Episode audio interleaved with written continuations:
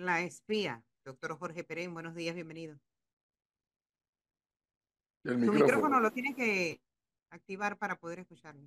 Ahora sí.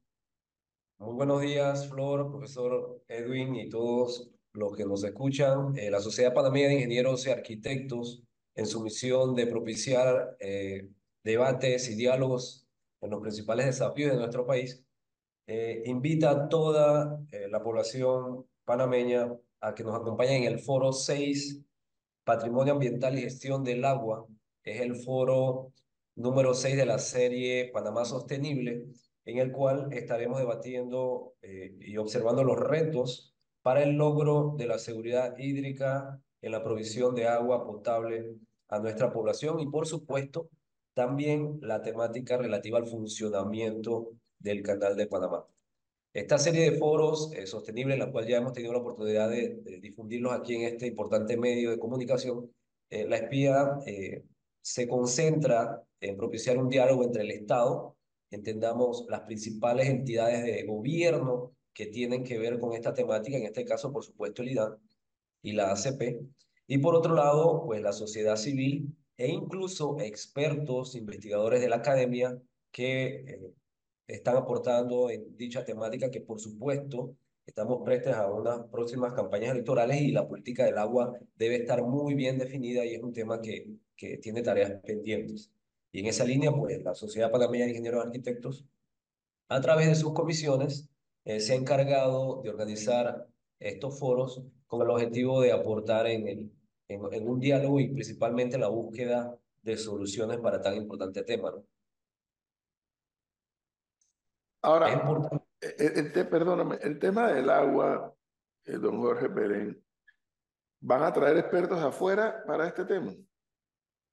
De, como entidades eh, externas, tendremos a la Cámara de Comercio Alemana, eh, específicamente la Cámara de Comercio Alemana presente aquí en Panamá, tiene un grupo eh, de expertos que estarán eh, incluso dándonos avances de algunos proyectos que han estado eh, estudiando para la situación de, Panamá.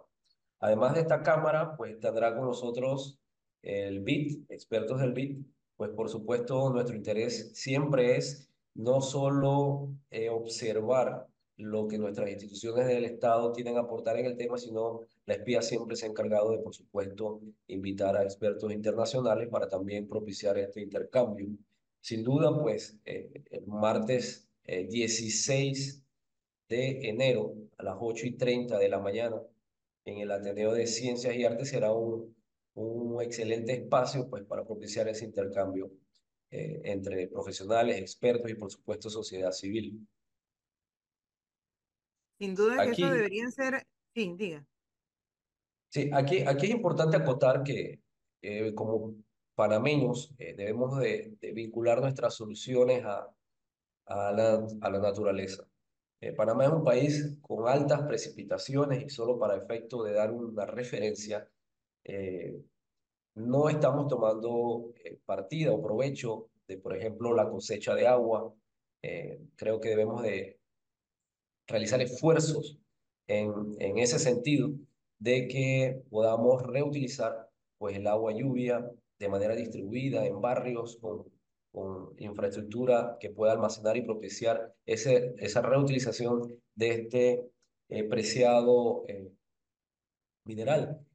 Si tomamos en consideración lo que Dinamarca, por ejemplo, Dinamarca, un país de Europa que tiene la cantidad de precipitaciones es mucho menor que la de Panamá. En Panamá llueve 10 veces más que en Dinamarca.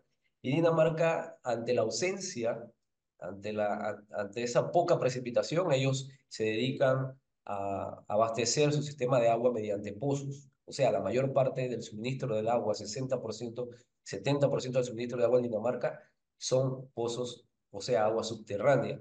Eso eh, es importante mencionarlo porque ante la abundancia de agua, pues nosotros debemos de caminar hacia eh, el, el, correcto uso y captación del agua de lluvia, entre, otros, entre otras oportunidades que, que tenemos en, en, Panamá para hacerle frente a este gran desafío que tenemos. Bueno, y es que le quería preguntar, ¿qué tanto toman en cuenta eh, los gobiernos aportes como estos que hacen ustedes a través de esos foros y qué tanto los ejecutan.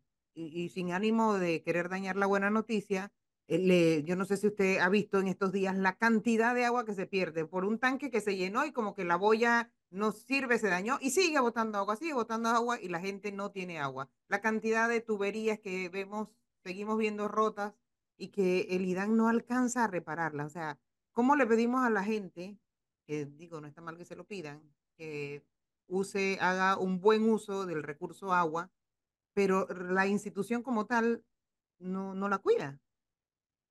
Sí, eh, yo creo que yo creo con buenos ojos el hecho de que ya, ya existen datos. Del 40 50% de del agua está, se desperdicia, ya sea en, en pérdidas por fugas o eh, eh, conexiones ilegales. Que esto quiere decir que tenemos 50% de oportunidad de mejora para nuestro sistema. Sin duda que el siguiente paso es ver cómo hacerlo, pero la presencia del IDAN, por ejemplo, en nuestro foro es una muestra de que sin duda pues hay una relación y hay, hay una voluntad de escuchar los aportes que tiene no solo la Sociedad Panameña de Ingenieros Arquitectos, sino esta plataforma de diálogo donde muchos expertos estarán pues dando eh, opiniones y sugerencias de cómo abordar y cómo eh, resolver esta temática. Eh, a nivel, por ejemplo, de academia, la cual estará con nosotros, yo creo que aquí hay un importante, un importante tema para generación, generación de conocimiento. Es evidente que la interacción y el tema del agua no es únicamente de una institución. nosotros como sociedad civil también tenemos que realizar nuestro aporte. Y en este caso, pues, puedo, puedo acotarte que la Junta Técnica, a través de su comité del reglamento de edificio sostenible, en su última versión, que surgió el año pasado, ya incorpora para todos los nuevos edificios la eficiencia del uso de agua. ¿De qué manera?